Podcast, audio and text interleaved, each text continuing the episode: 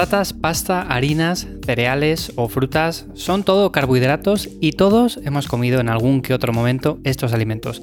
Ahora bien, saber elegir la mejor fuente de carbohidratos en el día a día no solo va a mejorar tu salud, también te sentirás con más energía, rendirás más en el deporte y descansarás mejor. Hoy en Café Hierros te quiero hablar acerca de las mejores fuentes de carbohidratos y no precisamente porque sean las que más me gustan, que en parte también, sino porque tu cuerpo las prefiere. Y las prefiere básicamente porque al igual que cuando vamos a echar gasolina en el coche, el coche prefiere gasolina porque tienes que echar ese combustible y no diésel o agua, pues nuestro cuerpo está hecho para recibir ciertos alimentos y no otros. Entonces, vamos a ver todo esto y vamos a hablar un poco acerca de cuáles son esas mejores fuentes. Soy Iván Yamazares, me encuentras en ivyamazares.com para ganar músculo, perder grasa y en definitiva entrenar mejor. Lo primero de todo, antes de empezar, sí que me gustaría dejar claros tres principios a la hora de elegir las fuentes de carbohidratos. Esto lo podríamos aplicar a cualquier fuente también, por ejemplo, de proteínas, de grasas, pero hoy como vamos a hablar de carbohidratos, quiero dejar claro que realmente hay tres cosas muy básicas y que todos deberíamos de tener presentes a la hora de hacer la compra en el supermercado. Lo primero de todo sería maximizar la densidad nutricional. Yo creo que este al final es un concepto muy sencillo, es un concepto muy claro y que todos entendemos. Y cuando hablamos, por ejemplo, de densidad nutricional, nos estamos refiriendo básicamente a la cantidad de nutrientes que tiene un alimento en concreto. Por ejemplo, si hablamos de arroz, pues sabemos que tiene muchos más nutrientes que no, por ejemplo, un pan blanco, un pan de molde.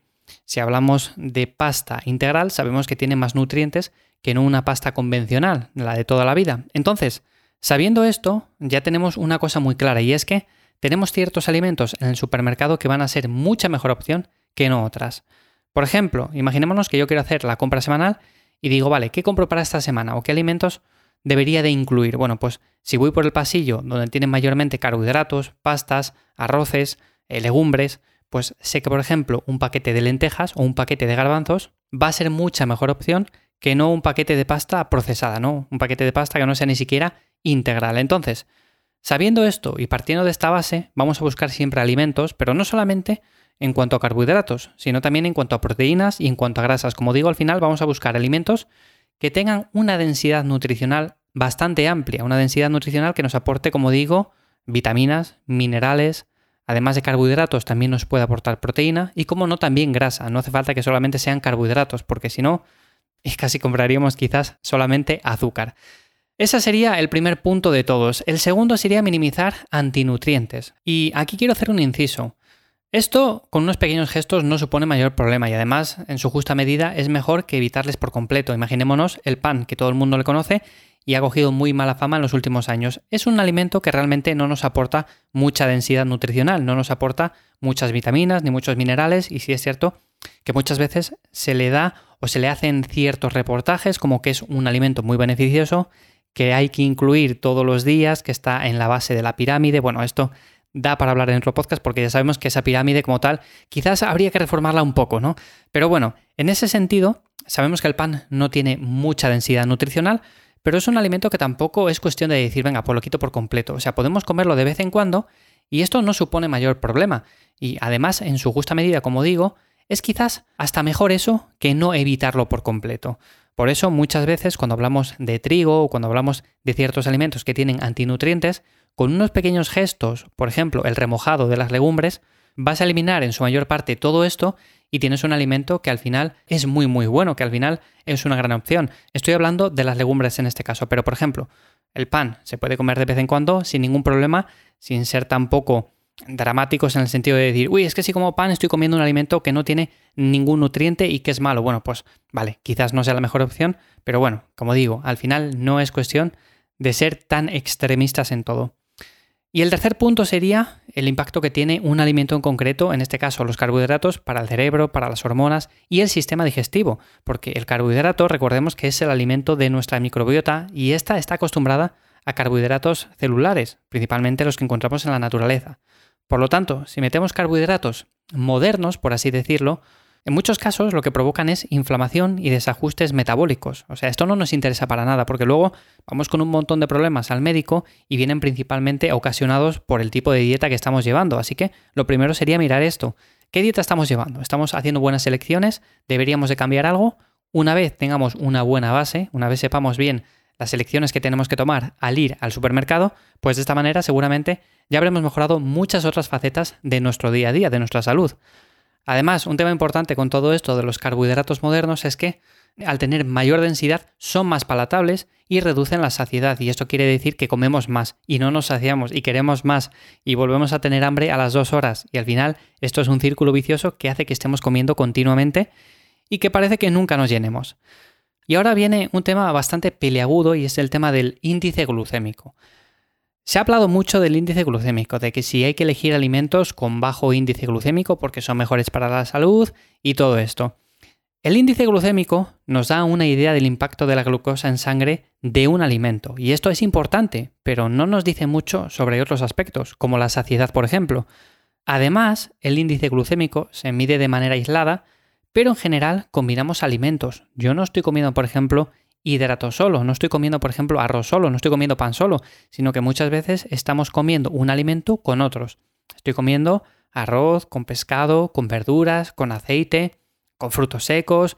En definitiva, no solemos comer alimentos aislados, sino que al final hacemos mezclas de varios alimentos y por lo tanto el índice glucémico de uno en concreto no tiene ninguna lógica porque al final, cuando juntamos alimentos, es cierto que ese índice glucémico varía y que baja, por supuesto, porque al final si añadimos grasa y añadimos proteína, no vamos a contar con que, oye, estoy comiendo arroz blanco que tiene un índice glucémico alto, no, porque lo estás mezclando con grasa, lo estás mezclando eh, con proteína, lo estás mezclando con muchas otras cosas, así que no tengas miedo de ese arroz blanco por comerle puntualmente. Es cierto que yo aquí, por ejemplo, elegiría un arroz vaporizado que tiene mayor densidad nutricional, pero bueno, como ejemplo me sirve. Así que, como digo, centrarse en un indicador tan pobre para hacer elecciones en nuestro carro de la compra no tiene demasiado sentido y es por ello que debemos de ver el alimento en su conjunto y debemos de verlo junto con otros alimentos, no ir al supermercado y decir, este no, la patata no, porque tiene un alto índice glucémico, no me gusta. Ya, pero es que la patata sacia mucho y eso no lo estamos viendo. Entonces, claro, hay que mirar también esos otros aspectos que son interesantes. Mis recomendaciones para dejaros de dar la chapa y al final ir a algo concreto. Bueno, pues la número uno, por supuesto, limitar las harinas y las pastas. Ya los azúcares no vamos ni siquiera ni a hablar.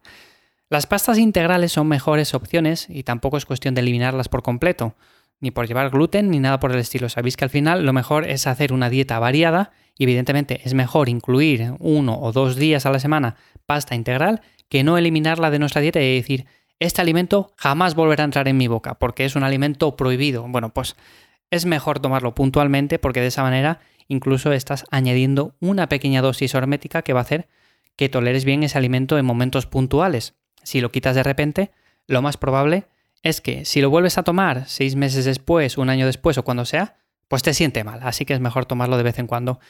Eso sí, Priorizar verduras y fruta frente a los cereales. Los cereales no deben ser la base de nuestra alimentación. Sabemos que la pirámide está como está, sabemos que la formuló quien la formuló y al final, bueno, pues todos son intereses comerciales, ¿no? Pero esa pirámide la vamos a dejar de lado y vamos a priorizar, como digo, verduras y fruta frente a estos cereales. Y dentro de los cereales, sobre todo, elige aquellos con menor densidad como el arroz. Las legumbres también son más recomendables que los cereales, así que también las puedes incluir en el día a día. Mis favoritas son, por ejemplo, las lentejas y los garbanzos. Las alubias, por cierto, también están muy bien. Come sin miedo alimentos como boniato o la patata cocida, que están muy bien. No te preocupes porque tengan un alto índice glucémico, salvo en personas que tienen problemas de control de glucosa, eso sí. Pero si tú no tienes ningún problema, puedes comerla y además es un alimento genial, te va a saciar mucho, es un alimento que tiene muchos nutrientes, por lo tanto siempre lo recomiendo. Yo además es uno de mis alimentos favoritos, que suelo incluir mucho en mi día a día, así que por supuestísimo también es una recomendación que doy desde aquí.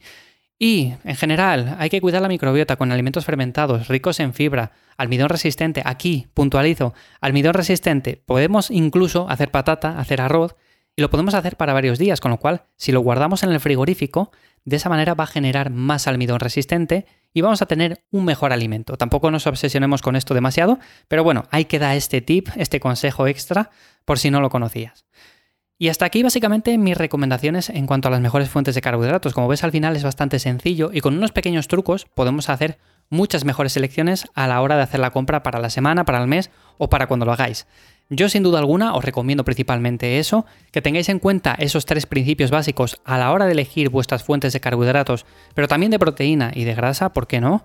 Y si tenéis cualquier duda, cualquier sugerencia de algo que queréis que hable, o simplemente queréis contactar conmigo para cualquier tema, pues ya sabéis que me encontráis en ivyamazares.com, también en Instagram en arroba ivyamazares y como siempre digo, espero de verdad que toda esta información te haya sido de ayuda.